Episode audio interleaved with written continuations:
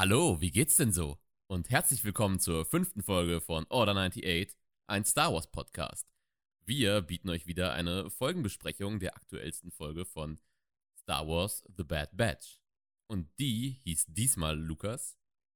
Na, den englischen Namen kenne ich, das war Rampage, der, soweit ich das bisher gehört habe, aber auf die Folge tatsächlich besser passt als der deutsche Name. Und zwar, ich glaube, es war Neue Kontakte. Ja. Was, Was komplett. ich, das ist aus mehreren ist. Gründen seltsam. Willst du direkt einsteigen mit der ähm, kurzen Zusammenfassung? Genau. Ähm, The Bad Batch, wir starten ja quasi jedes Mal auf dem Schiff des Bad Batch und fliegen einen am Anfang der Folge noch unbekannten Planeten an. Es stellt sich dann raus, wir fliegen nach Ord Mantell, wo sie, wo das Bad Batch einen Kontakt sucht, der wohl früher Echo und den Jedi geholfen hat, um eben rauszufinden, wer das war, der in der letzten Folge äh, Omega verfolgt hat. Also wer diese Kopfgeldjägerin war. So, soweit eigentlich die spoilerfreie Handlung. Ja, beziehungsweise man könnte noch auch ergänzen, sie kriegen da einen speziellen Auftrag, eine Rettungsaktion und da werden sie ein bisschen überrascht mit dem, was die Zielperson angeht. Ja. Nun, also, Echo spricht auf Wie, erst dem... ganz kurz vorher, Ach, wie fandst ja. du die Folge? Stimmt, wie fand ich die Folge? Ähm, ich hatte dir relativ zeitnah, nachdem ich sie gesehen hatte, geschrieben, ach, das war doch mal unterhaltsam. Also ich fand sie, sie ist ähnlich lang, beziehungsweise kurz wie die letzte. Und naja, ich hatte mir das Thumbnail spoilert meiner Meinung nach ein bisschen, ähm, weil ich war aufgrund dessen, was in der Mitte der Folge passiert, relativ überrascht. Das nimmt das Thumbnail aber vorweg. Und deswegen war ich so, oh, die ersten acht Minuten oder so, okay, okay, was gibt das jetzt? Und dann war ich irgendwie drin, weil ich fand die Idee witzig und wie es am Ende dann mit dem restlichen Star Wars-Universum verknüpft ist, können wir dann diskutieren, ob das, was ich mir denke, dazu stimmt. Ähm, müsste aber eigentlich. Und ja, ich war eigentlich rundum unterhalten. Die Frage ist, auf was uns das einen Ausblick gibt. Und ich fand das echt, sage ich jetzt mal, stimmig ins Star Wars-Universum erweitert sozusagen. Also es hat sich so eingegliedert und das fand ich echt ganz gut und war gut unterhalten. Ja, dem kann ich so zustimmen. Ich fand jetzt die letzte Folge auch nicht so schlecht. Ähm, es schließt sicherlich nicht an die wirklich hervorragenden Strukturen, vor allem der ersten beiden Folgen an. Nee. Und das finde ich auch bei dieser, bei der fünften Folge der Staffel ist jetzt, es kommt nicht an die erzählerische Vielfalt und auch, es ist nicht so wirklich dermaßen interessant, weil es eben wieder nicht diesen galaktischen, dieses galaktische Ausmaß hat, dass man irgendwie mitbekommt, was auch draußen passiert. Und auch in dieser Folge, ich meine, wir haben jetzt Crosshair, glaube ich, seit zwei Folgen nicht mehr gesehen und ich dachte am Anfang, ja, das wird bestimmt der Hauptbösewicht, aber in Wirklichkeit war er bisher nur einmal kurz in der ersten Folge und hat dann Kriegsverbrechen begangen, eine Folge später, zwei. Das war es soweit eigentlich. Also, na gut, es werden, glaube ich, 20 Folgen oder sowas. Aktuell geplant, 15, 20 Folgen. Hm. Wer weiß, wo es noch hingeht, aber die eher kleine Scale dieser Folge sorgt dann dafür, dass ich dann doch nicht so 100% excited bin. Aber an sich, wie du gesagt hast, sehr solide Folge. Macht Spaß. Ja. Sie sind ja, ich würde sagen, sie haben etwas mehr Zeit als Mandalorian. Da waren ja die waren es ja nur acht Folgen und die waren so 30 bis 40, vielleicht auch 50 Minuten. Jetzt haben wir halt dann diese 20-minütigen Folgen knapp und dafür mehr. Das heißt, sie können sich, denke ich, schon ein bisschen mehr Zeit lassen. Aber eigentlich war ja das Problem, diese Folge bietet eigentlich nur, dass der Zuschauer erfährt, was er eigentlich eh schon weiß, wenn er richtig im Star Wars Game ist. Also, dass er das, End, das, das was am Ende dasteht, ist, wer ist der, die Kopfgeldjägerin aus der letzten Folge? Und mehr richtig haben sie nicht gewonnen, außer noch so ein kleines Gimmick, was ich später ansprechen werde.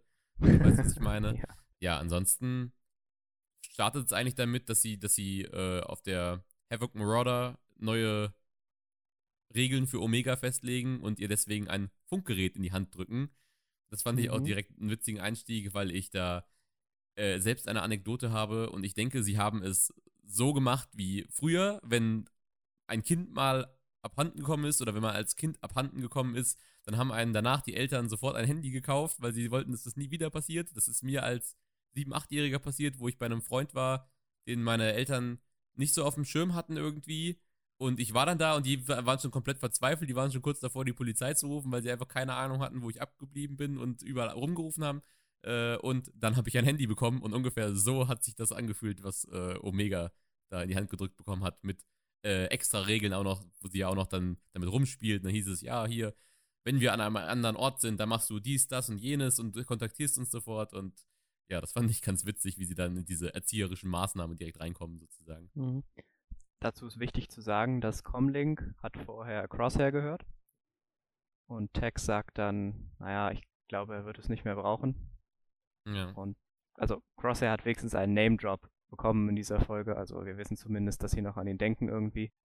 Und wo du es gerade angesprochen hast mit den Handys, das kann ich so tatsächlich nicht bestätigen. Als ich mein erstes Handy bekommen hatte, hat mein Uropa, von dem habe ich das bekommen, mit Aldi Talk Prepaid-Karte. Und Ah. er hat mir sehr klar gemacht, du darfst damit nichts machen, wenn es kein Notfall ist, sonst ist das Geld leer und Internet ist böse. Und Ja. wie alt war ich? Ich glaube, 8, 9 oder sowas.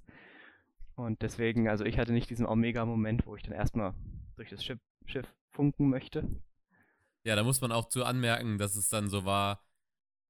Also, wir kommen noch aus der Zeit, wo das noch nicht die Smartphones waren, aber das nicht, dass wir jetzt uralt wären oder so, aber wir hatten die ersten Handys, war bei dir wahrscheinlich auch so ein, so ein, äh, so ein Nokia-Backstein.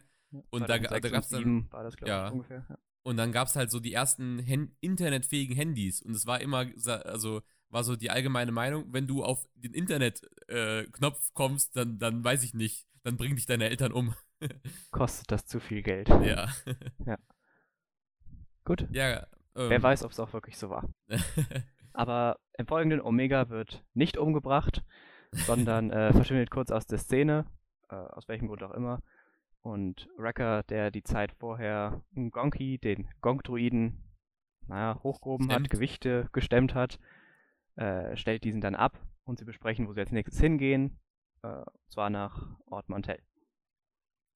Ja, und was mir direkt aufgefallen ist, als sie auf Ort Mantell landen, du kannst dir gleich was über den Planeten erzählen, gibt es so eine gute alte George Lucas Star Wars Überblendung mit so einem mit so einer Schwarzblende im Uhrzeigersinn. Also diese ganz Weißt du nicht, was ich meine? Ja, doch, ich weiß, aber es ist mir nicht aufgefallen tatsächlich. Nee, echt? Also es gibt halt immer diese, ich, ich sag jetzt mal, diese PowerPoint-Präsentationsüberblenden, die in Star Wars teilweise eingefügt sind.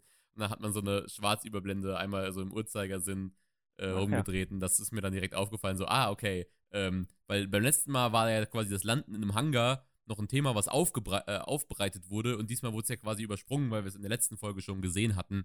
Und das ist mir dann direkt aufgefallen. Und feel free to go. Was wissen wir denn über Ort Mantell? Ganz kurz, sie landen dann natürlich auf Ort Mantell, auch wieder in einem Hangar, so wie in eigentlich jeder Folge gibt es diese Sequenz, wo das Schiff des Bad Batch in irgendeinem Hangar landet. Gehört, glaube ich, mittlerweile dazu. Äh, zum System Ort Mantell, also zuerst noch ein paar Fakten dazu. Es liegt im mittleren Rand, also nicht im Kern, auch nicht im äußeren Rand, irgendwo in der Mitte.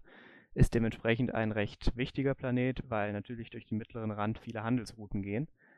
Und die besondere Handelsroute, die durch Ort Mantell geht, ist der sogenannte Hydian Way, den einige von euch vielleicht aus The Mandalorian kennen, als Baby Yoda ja, mal einen Tag in der Vorschule war und da äh, Hyperspace Routes, Trade Routes gelernt hat und da war the Hydian Way tatsächlich einer davon. Sie, der Planet Ort Mantell befindet sich im Bright Jewels Sector, zu Deutsch der Glanzjuwel-Sektor. Äh, ist eine sehr akkurate Übersetzung, auch wenn ich den Namen ein wenig seltsam finde. Und andere Planeten in dem System sind zum Beispiel Yavin, der ja in Star Wars eine recht große Rolle spielt, Hm. und der Planet Aline, den wir zwar, glaube ich, so noch nicht angesprochen haben, aber zumindest den Arc von The Clone Wars, wo diese komischen kleinen äh, Viecher, die auch in Episode 2 den Flug vom Planeten Silicomai organisieren sollen. Daher kennen wir zumindest die Spezies der Alina schon. So, so ganz kleine, recht süße Viecher, würde ich mal sagen. Und den Ja. Planeten Ort Mantell kennt man schon aus einigen anderen Star Wars Medien, also aus den Büchern und auch Comics wird es zumindest immer wieder genannt. Aber hier habe ich besonders aufgeschrieben Shadows of the Empire, bei dem, ich meine, das ist ein Spiel aus den 90ern, wenn ich mich richtig erinnere. Hm. Da geht es prinzipiell darum, dass ein Kopfgeldjäger namens Dash Rendar wird von Prinzessin Leia beauftragt, Han Solo zu finden, nachdem er von Boba Fett äh, eingefroren wurde, also zwischen Episode 5 und 6. Und da gibt es dann auch eine Mission, die nach Ort Mantell führt, wo man dann gegen IG-88 kämpft. Ja, also das ist das, das musste ich nachlesen. Das Spiel habe ich nicht selbst gespielt, aber ein Spiel, was ich selbst gespielt habe, war Star Wars The Old Republic. Das haben wir ja schon mal angesprochen. Da gibt es auch den Planeten Ort Mantell, den kann man anfliegen. Und es ist tatsächlich der Starterplanet für die Schmugglerklasse und für die Soldatenklasse. Und man kehrt dann an einigen Stellen eigentlich in allen republikanischen Stories wieder dahin zurück. So, alles, was ich jetzt gesagt habe, ist soweit eigentlich im, in Legends, also im alten Star Wars Canon vor der Übernahme durch Disney. Ord Mantell in, im neuen Star Wars Canon hat eine etwas kleinere Rolle. Ich weiß nicht, ob es schon mal groß vorkam. Das Einzige, was mir jetzt eingefallen ist, ist in den Darth Maul Comics, äh, ich glaube Air of Dathomir oder sowas. Da besuchen wir den Planeten einmal und da findet er eine Schlacht zwischen dem Schattenkollektiv, also Darth Mauls Söldnertruppen und den Separatisten statt, weil Palpatine ja seinen alten Schüler quasi eliminieren will. Ja, das ist soweit, was ich oder wir oder generell Star Wars bisher zu Ort Mantell so grob weiß. Kurze Ergänzung, ich habe äh, Shadows of the Empire gespielt, das war glaube ich eines meiner ersten Star Wars Spiele, die ich mitbekommen habe, weil ich habe halt einen älteren Bruder und der hat oft Spiele von meinem Onkel gesteckt bekommen, der halt in den 90ern oh. auch noch gezockt hat und äh, ja, das ist ein also ich würde, ich wollte es super gerne nochmal spielen. Ich weiß nicht, ob dann da die Erinnerungen davon getrübt werden. Ich hatte es cool in Erinnerung und dann ist es vielleicht dann scheiße, wenn man es dann nochmal spielt. Aber an sich sehr coole Erinnerung auch daran, dass man quasi ähm, dieser Charakter auch, naja, in dem alten Star Wars Canon dann sozusagen, in Legends, an der Schlacht um Hoth teilgenommen hat und in einem äh, mhm. Schneegleiter war. Damit startet das Spiel. Deswegen, da wollte ich nur noch einwerfen. Das ah, Spiel ja. ist sehr, ist sehr cool, ist wahrscheinlich jetzt im Nachhinein auch sehr kurz, wenn man es mit heutigen Spielen ver vergleicht. Äh, ja, das wollte ich nur noch ergänzen. Ja. Ansonsten hattest du noch Yavin angesprochen. Ähm, Yavin ist ja eigentlich sogar so wichtig im Star Wars-Universum, auch wenn auf Yavin sozusagen nicht so viel passiert unbedingt, äh, weil das ja die ganze Zeitrechnung durch, ich weiß gar nicht, wer das festgelegt hat oder ob das die Fans quasi etabliert haben und dann äh, davon hm. ausgegangen wird. Mich würde halt die In-Universe-Erklärung da eigentlich sogar mehr ähm, interessieren. Ich meine, wann hat jemand in Star Wars beschlossen, das als Zeitrechnung zu nehmen? Ist das eine offizielle Zeitrechnung? Ich weiß es nicht, also das wäre interessant ich, ich zu wissen. Ich glaube es nicht. Also es ist ja, nochmal zur Ergänzung, es ist halt FSY auf Deutsch oder BBY auf äh, Englisch, also vor der Schlacht von Yavin oder Before the Battle of Yavin äh, und halt dann danach, logischerweise. Das heißt, sie haben quasi den, die Explosion oder die, den Kampf um den ersten Todesstern als Nullpunkt gesetzt, so wie, so wie wir vor und nach Christus haben, sozusagen. Und ja. äh, davon wird halt ausgegangen. Und das wollte ich nur, weil du Javin angesprochen hast, nochmal ergänzen. Das ist ja eigentlich gerade, wo wir uns bei ja. 19 Jahre vor Javin, vor der Schlacht von Javin befinden, kann man das ja gerade nochmal ansprechen, genau. Ich finde es rückblickend ganz interessant, dass wir tatsächlich die, Zerstörung des ersten Todessterns da genommen haben. Ich meine, sicherlich, das ist der erste Star Wars-Film. Das ist so das Einzige, wie ich mir das erklären kann. Aber es gibt ja dann doch, was sich nach dem Fall des Imperiums oder vor und nach den Klonkriegen, weil das ja wirklich deutliche einschneidende Ereignisse sind. Ich will nicht sagen, dass die Zerstörung des Todessterns des ersten kein einschneidendes Ereignis war, aber es gibt dann doch irgendwie noch wichtigere. Und ich bin heilfroh, dass Disney keine neue Zeitrechnung eingeführt hat. Das hätte mich, glaube ich, Die sehr Frage ist halt, ob sie nicht gesagt haben, seit wann gibt's die, gibt es diese Rechnung? Und dann ist ja im Endeffekt, weil Krieg der Sterne, sage ich jetzt einfach mal, um dann direkt den ersten anzusprechen in New Hope, der Startpunkt war sozusagen. Beziehungsweise dann ist ja quasi das mhm. Ende, das Ende des Films ist ja sozusagen dann der Startpunkt der Zeitrechnung, wenn man so möchte. Und dann haben sie halt im Endeffekt gesagt, ja. so, was kommt danach? Das ist ja erstmal, was, was passiert weiterhin? Und der, der Rest ist ja Prequel wenn man so möchte. Das heißt, es ist ja, das würde ja dann dementsprechend Sinn ergeben, dass es Prequel-Material ist, vor null von dieser Zeitrechnung ausgehen. Ja, aber in Universe, äh, dann, dann äh, muss ich dann immer an die, an die Sendung von Disney, die Dinos, denken. Ich weiß nicht, ob du die kennst mit diesen hässlichen Puppen. Ja. Äh, und da wird dann irgendwann dann aufgestellt, ja, Dad, letztes Jahr hatten wir das Jahr 360, äh, 63 äh, Millionen und eins. Jetzt haben wir das Jahr 63 Millionen, worauf warten wir? und äh, dementsprechend kann die Zeitrechnung auf jeden Fall nicht vorher schon so existiert haben. Ja. Ort Mantell, da waren wir eigentlich. Äh, Genau, und Da da, landen wir auch. auch gerade. ich finde auch jetzt gerade Ja.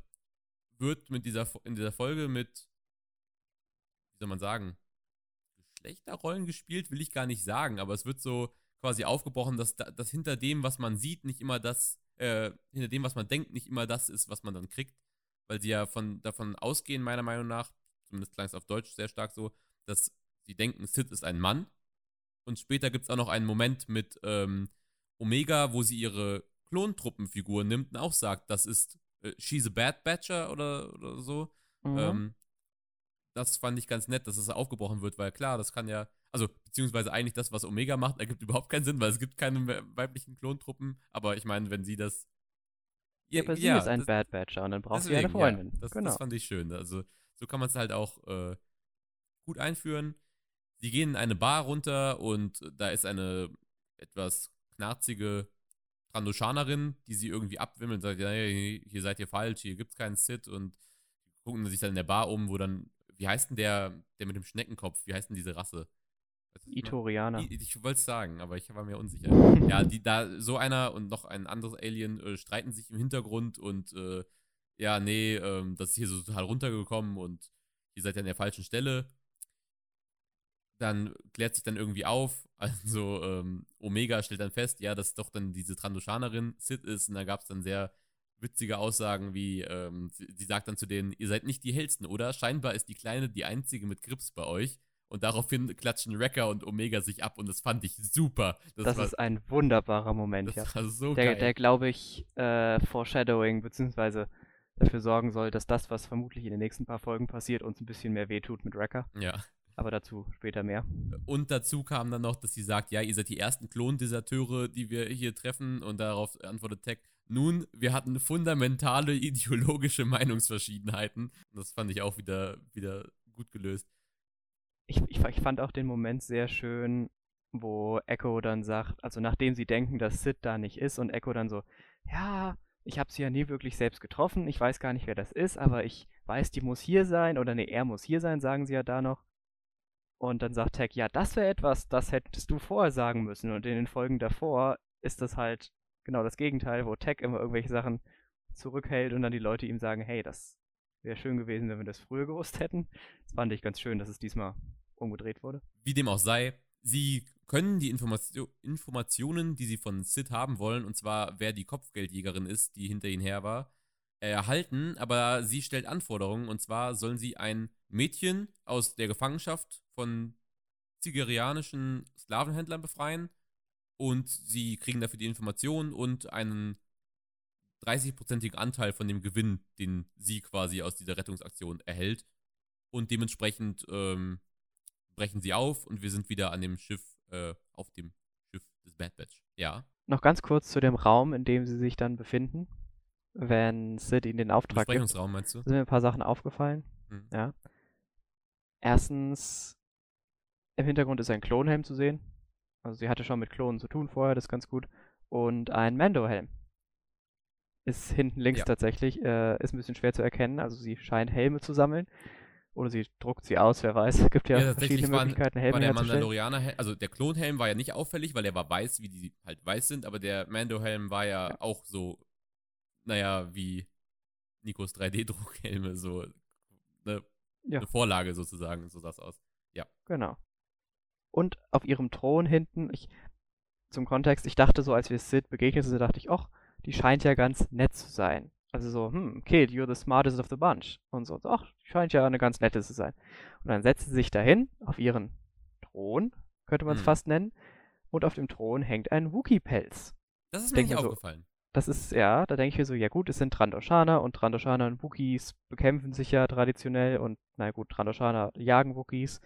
Aber da, da dachte ich mir, hm, es ist schon so ein bisschen eine, eine Art shady Character. Also das merken wir dann auch später, dass sie gewisse Informationen dem Bad Batch vorenthalten hat. Das hat da, da war so das erste, wo ich dachte, hm, vielleicht ist sie doch nicht so ganz Sie die hat ja auch so ein komisches Horn auf dem Tisch liegen, liegen, was wahrscheinlich auch von irgendeiner seltenen Tierart oder so stammt. Also, Vermutlich, ja.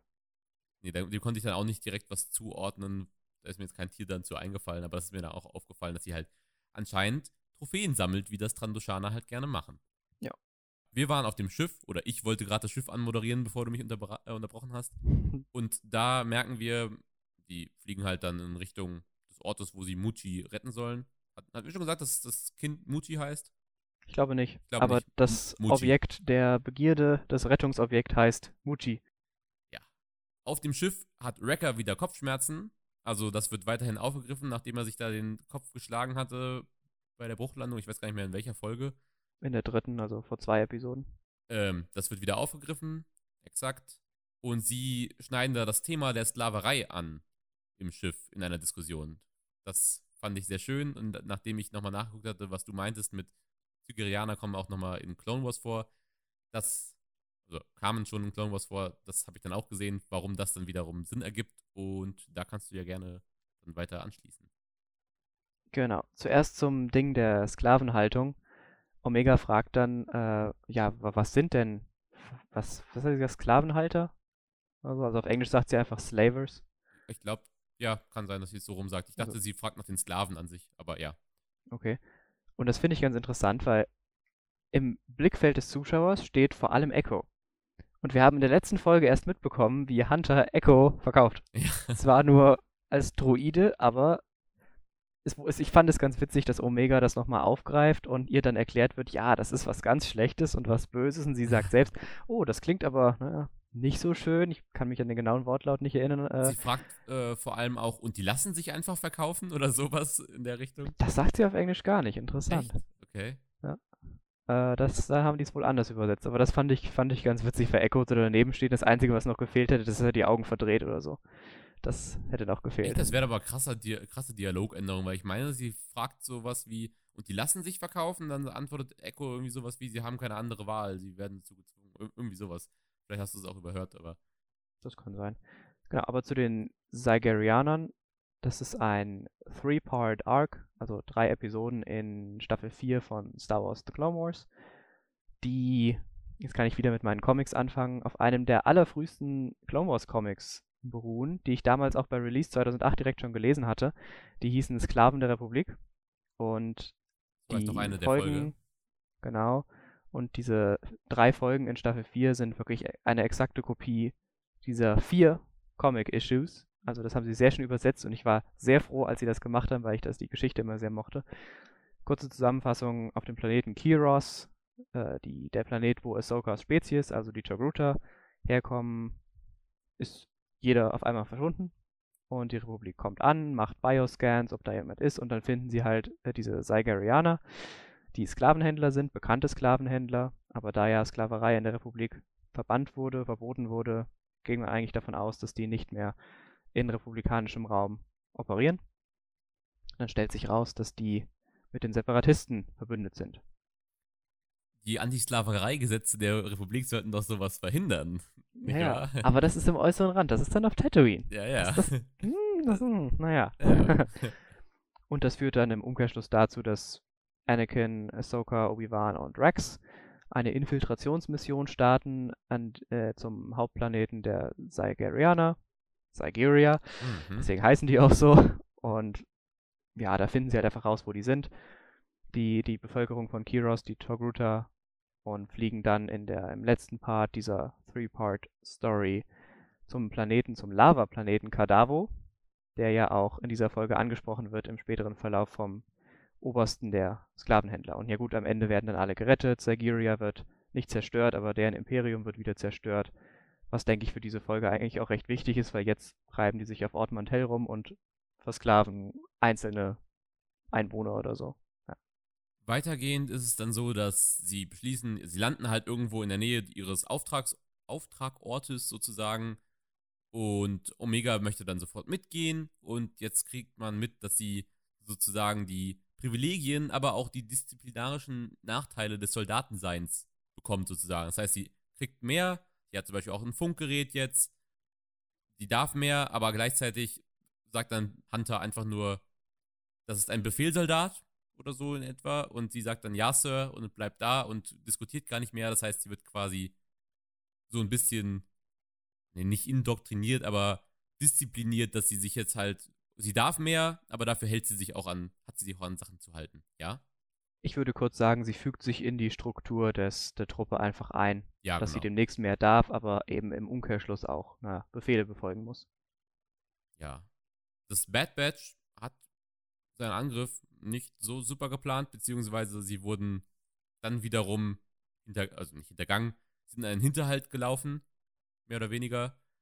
Und ich hatte gucken wollen, was das für ein, eine Drachenkreatur ist, die da auftaucht, aber ich habe es leider nicht gemacht. Weißt du das vielleicht? Ich kenne den genauen Namen nicht, da müsste ich jetzt in meine Force Attacks Serie gucken. Da ist das Ding bestimmt drin. Aber das Viech kennen wir schon aus Clone Wars. Ja. Also die sind auf Sigeria beheimatet und Es kam mir halt Ja. auch bekannt vor. Das, ja, Genau. ich hatte nicht nochmal nachgeguckt. sind prinzipiell Reittiere der Sigerianer. Sie werden gefangen genommen und dann gibt es eigentlich direkt schon wieder einen Cut zu Omega, die im Schiff verblieben ist und diese Klontruppenfigur anmalt, um, naja, was daraus zu machen, Lukas? Ja, sie malt hier ihn an oder sie an, wie einen Bad Batch-Soldaten, also hauptsächlich das Wappen ist auf der Brust. Und ich finde es ganz lustig, dass es in dieser Folge wirklich mehrere Ties da zur letzten Folge wieder gibt, weil die hat sie ja, die Figur hat sie ja gekriegt dafür, dass Hunter Echo verkauft hat. Also das Ja. war quasi so der Bonus zu den, ich glaube, 3000 Credits noch oben drauf.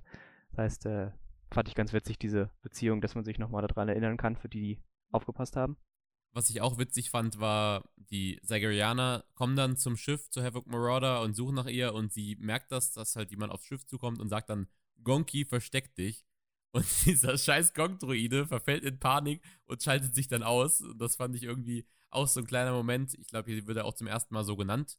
Also Gonki. Omega schleicht sich aus dem Schiff raus, als die ähm, Sklavenhändler nach ihr suchen.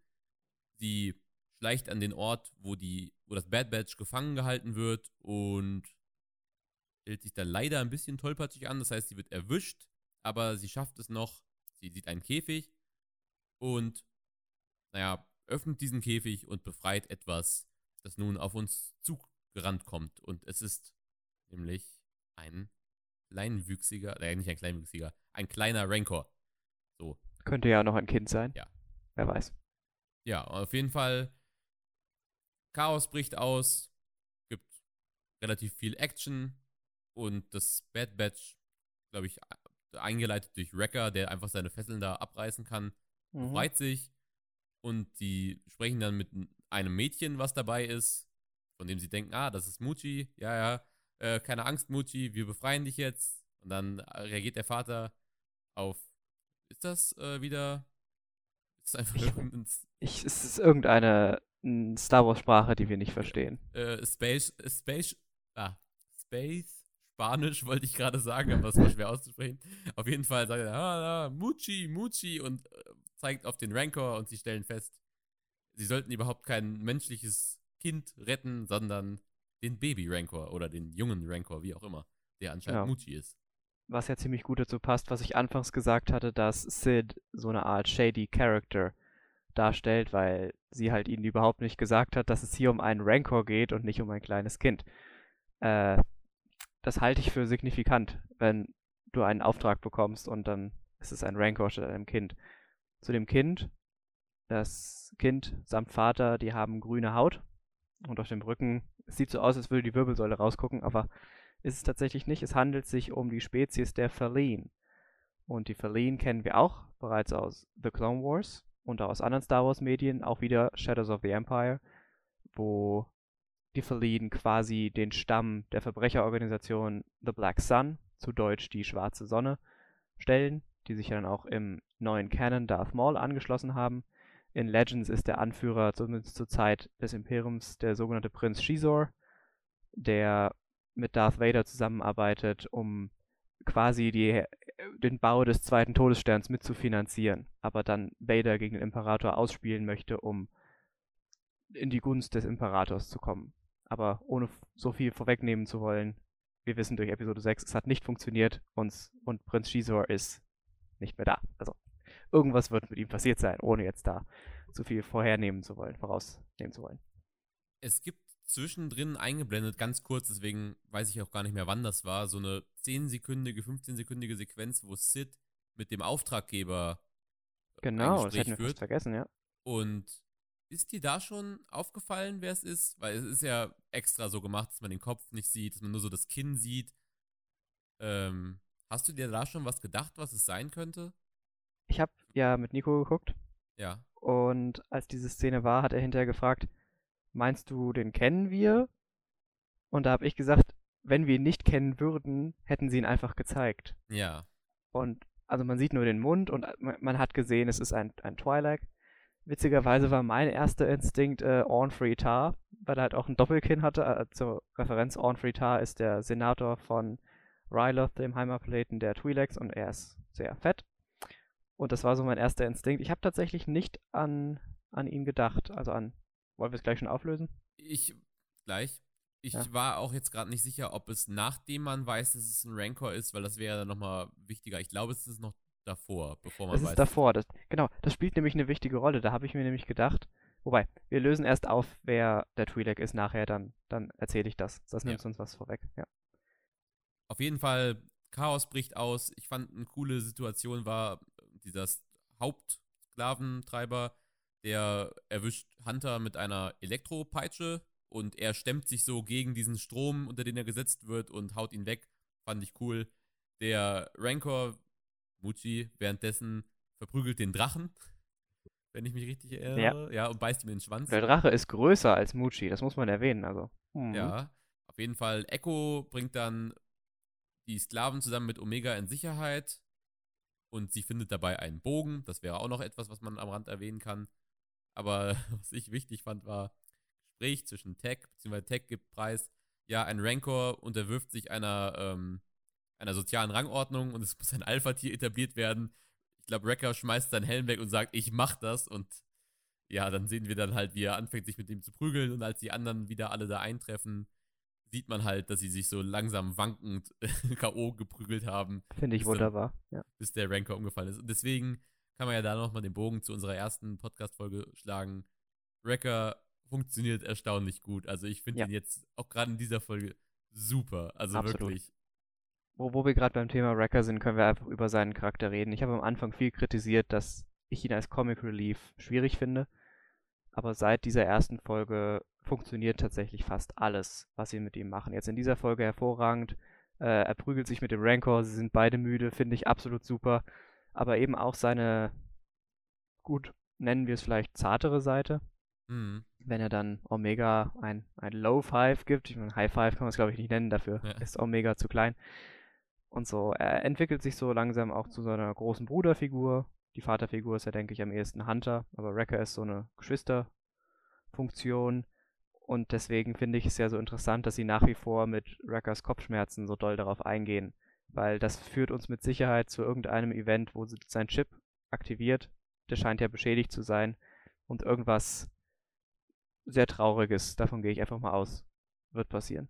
Also, mh, hm, Hot Take. Ich sage, sie sind in irgendeiner Situation, wo Wrecker mit Omega alleine ist und er auf einmal irgendwie vielleicht was fallen lässt oder irgendwie auf einmal komisch wird und dann sie angreift sozusagen und sie sich halt mehr oder weniger alleine verteidigen muss und die Situation, also das hätte ich. Wo dann vielleicht ihre Funktion, also ihr Purpose sich zeigt. Ja, das wäre interessant. Das wäre sehr interessant. Das ist eine interessante Theorie. Habe ich so, glaube ich, auch noch nirgends gehört. Sozusagen in der Reihe, sie reagiert auf das Nexu nicht richtig. Da, da, da entsteht diese Spannung, aber das mhm. wird keine konkrete Gefahr dieser Ordo Moondragon, da, da ist auch keine konkrete Gefahr äh, entstanden, weil sie halt gewitzt ist. Aber gegen so eine brachiale Urgewalt wie Wrecker, der den Rancor totprügelt und dem sie ja auch im Endeffekt vertrauen. Also wenn sie jetzt Omega mit ihm alleine lassen oder sie zusammen irgendwo hinschicken, geht ja von der konkreten Situation sozusagen keine Gefahr aus. Das heißt, da ist auch niemand darauf gefasst, dass da etwas passieren könnte, was ja bisher ja. dann immer so das Problem war. Das wäre mein Hot Take zum weiteren Verlauf der. Ja, das ist eine interessante Theorie. Die habe ich so, glaube ich, nirgends gehört bisher. Also klar, viele reden über den Chip mit Wrecker, dass da was passieren wird, aber dass sie das tatsächlich nicht nur als äh, quasi Plot für eine Folge nehmen, sondern auch als Story-Element für Omegas Geschichte, äh, könnte, das könnte passen. Fände ich sehr interessant. You heard it ja. here first. you heard it here first. Richtig. Und was fehlt da noch? Also, sie bringen Dann, den Rancor zurück. Ja, genau. Sie, reiten, sie reiten ihn gezähmt, also Omega reitet Omega, ihn ja. gezähmt durch, die, durch die Stadt, das fand ich cool. Können wir an dieser Stelle gerade ganz kurz erwähnen, dass dieser Rancor eigentlich auch echt süß ist?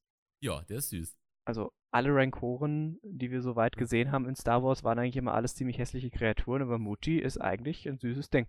Ich glaube, es liegt A zu dem, also durch den Comic-Look, Mhm. B, dadurch, dass nicht diese ekelhafte Sabber zu den beiden Seiten des Mauls immer rausläuft. Die haben jetzt ja so eingetrocknete Sabber, die Rancors sonst immer. Ja, Und vielleicht ist sie dadurch, dass die klein ist, auch nicht, noch nicht so verschrumpelt. das kann sein, weil wir kennen ja aus Clone Wars, zumindest auch aus Wii Videospielen, kennen wir Rancoren schon in diesem Comic-Stil. Und die Mhm. sehen auch alle recht hässlich aus. Ja. So.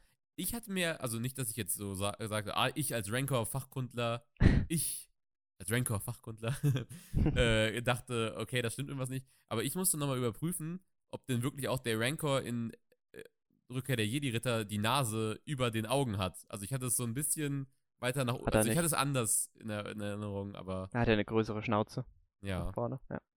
Aber gut, dass du es angesprochen hast, der Rancor in Episode 6. Denn, Denn dazu können wir jetzt kommen. Sie reiten Mushi zurück und werden von Sid empfangen. Aber nicht nur von Sid, sondern auch von Bib Fortuna und zwei gamorianischen Wächtern, die dem gebildeten Star Wars-Fan suggerieren, dass dieser Rancor für Jabba the Hutt ist. Bib Fortuna ist ja schließlich der, ich glaube auf Deutsch heißt es Statthalter, quasi die rechte Hand ja. von Jabba. Und dazu sehr interessant, in, ich glaube sogar im aktuellen Kanon, heißt es, dass Jabba seinen Rancor in Episode 6 von Bib Fortuna geschenkt kriegt hat. Und da jetzt die Frage, also zuerst mal zum Rancor, meinst du, es ist der Rancor? Ist Muchi der Rancor in Episode 6? Ich bin eigentlich sehr sicher, weil warum sollten sie es uns, uns sonst zeigen? Weil sonst wäre es halt so, ja, der hat sich die ganze Zeit neue Rancors geholt. Das wäre komisch. Und von der Zeit her, ich meine, ist, ist Episode 6, 6 nach der Schlacht von Yavin? Das heißt, es sind so 25 Jahre. Das würde von dem, ich meine, große, ich, ich weiß nicht, ob das stimmt, aber ich hätte gesagt, große Tiere brauchen ja auch länger, bis sie ausgewachsen sind. Dementsprechend könnte es schon noch eine Weile dauern, bis so Muchi auf der richtigen Größe ist. Ich möchte jetzt nicht sagen, dass der Rancor, der da in dem Rancor-Pit bei Jabba ist, zahm ist, aber vielleicht ist es dann doch auch wichtig, dass der Rancor früh an Personen angelernt wird, sozusagen. Weil wenn du jetzt, ich meine, Jabba könnte sich bestimmt auch leisten, einen ausgewachsenen Rancor dahin zu bringen, aber es gibt bestimmt auch einen Grund, warum man das nicht macht. Ja, also für mich ist das eigentlich, das, da, wir brauchen noch die offizielle Bestätigung, aber für mich hat das eigentlich eindeutig suggeriert, dass es dieser Rancor sein muss. Ja. Ich gehe da jetzt dagegen und sage, es ist es nicht. Weil, Im Buch Aftermath, Life Dead, begegnen wir Malakiri, dem Rancor-Meister, dem Bestienmeister von Jabba, der dann auch sehr, sehr traurig ist, dass sein Rancor von Luke und dem Tor zu Tode gequetscht wurde, ja, quasi. Und da gibt es jetzt zwei Sachen. Also erstmal, die Fakten sind, der Rancor bei Jabba in Episode 6 ist männlich. Das wird da erwähnt. Er hat auch einen Namen, der nicht Muchi ist. Das ist irgendwie Hattis für Friend. Also hatte auch auf der Ebene, irgendwie, dass ja, ich einen männlichen Erinnerung hatte. Ich weiß nicht, Ja, aber, auf- ja. der Ebene kann es nämlich tatsächlich eigentlich schon mal überhaupt nicht sein. Dass Muchi der Rancor ist. Jetzt kann man aber argumentieren, wir haben ja in Folge 1 auch schon Kanan gehabt, der quasi eine Art Redcon darstellt und dessen Geschichte sich durch quasi ein Live-Medium, durch ein visuelles Medium wie The Bad Batch von den Comics dann doch leicht geändert hat. Das heißt, wenn Dave Filoni und die Macher gedacht haben, dass sie das so wollen, dass das das sein soll, dann ist es durchaus möglich, dass sie das jetzt hier so gemacht haben. Äh, kurzer Einwand, aber du sagst ja immer visuelles Medium, aber du meinst ja eigentlich audiovisuelles Medium, weil ein Comic ist ja auch, Audiovisuelles Medium. Genau, das ist mir Richtig. jetzt auch bei den, als ich die letzte Folge nochmal gehört habe, auch aufgefallen, dass du visuell sagst. Ja. Ich, ich wusste auch immer, was du Richtig. meinst, ich habe nicht darauf reagiert. Audiovisuell ist er halt. Comic ist natürlich auch visuell, ja. Das ist, das stimmt. Ja, Gut, dann würde ich, glaube ich, äh, hätte ich, glaube ich, in Printmedien gesagt, aber ja, das ist eine gute, gute Klarstellung. Genau, deswegen, ich bin mir nicht sicher, es könnte sein, wenn Filoni der Meinung ist, dass Muchi das sein soll, auch diese etwas makabere Sache mit diesem eigentlich recht süßen Rancor und wir wissen, was passiert. mh, Von daher, aber die Faktenlage sagt was anderes, auch wenn Redcons natürlich permanent da sein könnten. Ich finde, das sorgt auch dafür, wie soll man es sagen? Es ist ja jetzt nicht so, dass du im Endeffekt. Ich, gu ich gucke jetzt nicht Episode 6 und denke mir, Muchi, nein! Aber es sorgt ja dafür, dass du irgendwie so ein Hagrid-Gefühl bekommst. Weißt du, was ich meine? Stimmt. Für, die, für, den Ja. Dick, für, den, für den Bestientreiber, der dann todestraurig ist, dass sein hässliches, komisches Wurmgesicht. Ich möchte jetzt hier nicht on record gehen und sagen, dass Hagrid ein hässliches, komisches Vieh, das möchte ich jetzt. Ich meinte den Aber- Rancor. Ja, das ist ganz gut, aber ich weiß, was du meinst, dass Hagrid quasi so dieses, dass er auch so auf komische Wesen steht und ja, ja, das stimmt. Ja, und ja, das, das wollte ich nur meinen, dass du, du, du, wenn du jetzt bestätigt bekommen würdest, das ist dieser Rancor, den du da kennengelernt hast, dann denkst du jetzt nicht, oh, warum hat Luke den jetzt umgebracht, dieser Tiermörder oder so, aber es ist halt so, Ja. okay, jede Medaille hat zwei Seiten und irgendjemand hat sich auch um das Vieh gekümmert, bis es dann da gelandet ist. Es ändert an der Geschichte von Episode 6 überhaupt nichts, was oder wer dieser Rancor ist. Und es ändert auch an dieser Folge The Bad Batch nichts, ob das der Rancor ist oder Mhm. nicht. Das Einzige, was, wozu wir ja jetzt dann auch erst kommen, das einzig Wichtige ist eigentlich, dass sie für Jabba gearbeitet haben. Und ich bin mir ziemlich sicher, also Echo tut sich ja sowieso schon sehr schwer, im Verlauf der Folge Sklaven zu befreien für Geld. Weil das ist ja eigentlich etwas, was, was jeder gute Bürger und vor allem Klonsoldat sowieso tun sollte. Nicht mal gegen Entgelt. Damit tut er sich schon ziemlich schwer. Die wenden auch am Anfang ein, ja, habt ihr noch nie Söldnerarbeit gemacht oder sowas? Und dann Mhm. waren sie so, Söldner? Das, das passt ja dann ganz zu, also in Ja, ihre ganz neue gut. Rolle. Ja, deswegen, ich glaube, sie sind nicht begeistert, dass sie gerade für den Gangsterboss schlechthin gearbeitet haben. Aber ich glaube, das führt uns einen Weg runter, der ganz interessant sein könnte. Dass sie tatsächlich anfangen zu verrohen oder auch einfach Jobs annehmen, die vielleicht moralisch nicht so ganz ihren Vorstellungen entsprechen, aber trotzdem halt gemacht werden müssen. Und man kann jetzt argumentieren, ja, das war jetzt nur Jabba ein Haustier besorgt oder so. Aber mein erster Gedanke mit den Verliehen hätte ja sein können, das ist ja ein rivalisierendes Syndikat. Was, wenn das die Tochter, also wenn Mushi wirklich das Verliehen-Mädchen gewesen wäre und das ist die Tochter eines rivalisierenden Gangsterbosses und er wollte sie einfach nur um, was weiß ich, mit ihr zu machen, Exempel Mhm. statuieren, wie auch immer, Rache. Das hätte schon einen interessanten Turn gegeben, finde ich. Also es ist fast schon schade, dass sie das nicht gemacht haben, nachdem wir jetzt schon äh, Kriegsverbrechen gesehen hatten, dachte ich, dass die Serie vielleicht diesen Weg gehen kann, aber ja, so eine Rancor-Geschichte war auch ganz süß. Geht es dann in die Richtung, dass es wirklich der Bad Batch ist? Mhm. Ja, ja, ja, ja. Oh Ja. Gott.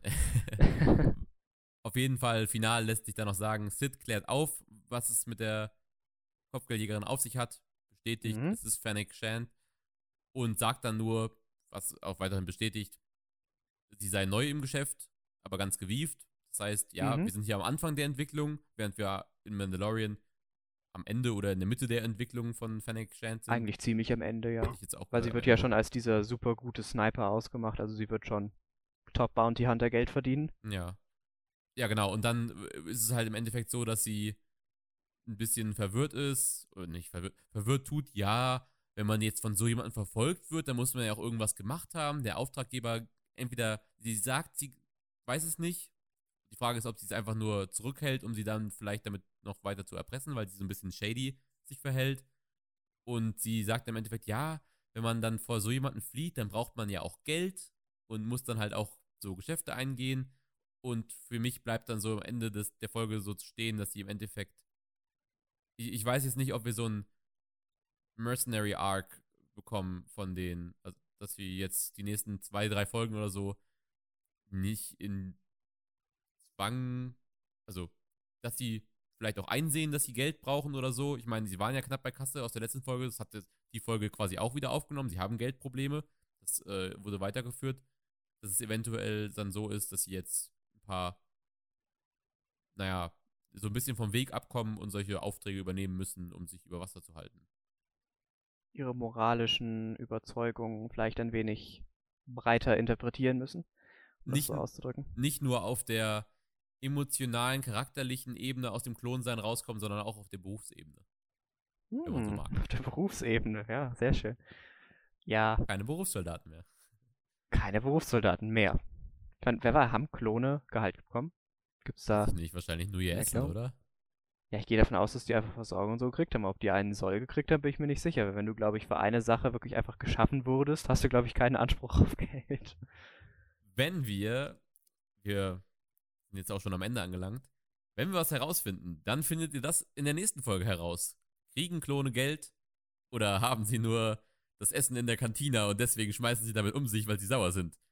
Genau. Auf jeden Fall, wir sehen uns wieder für Folge 6 von The Bad Batch.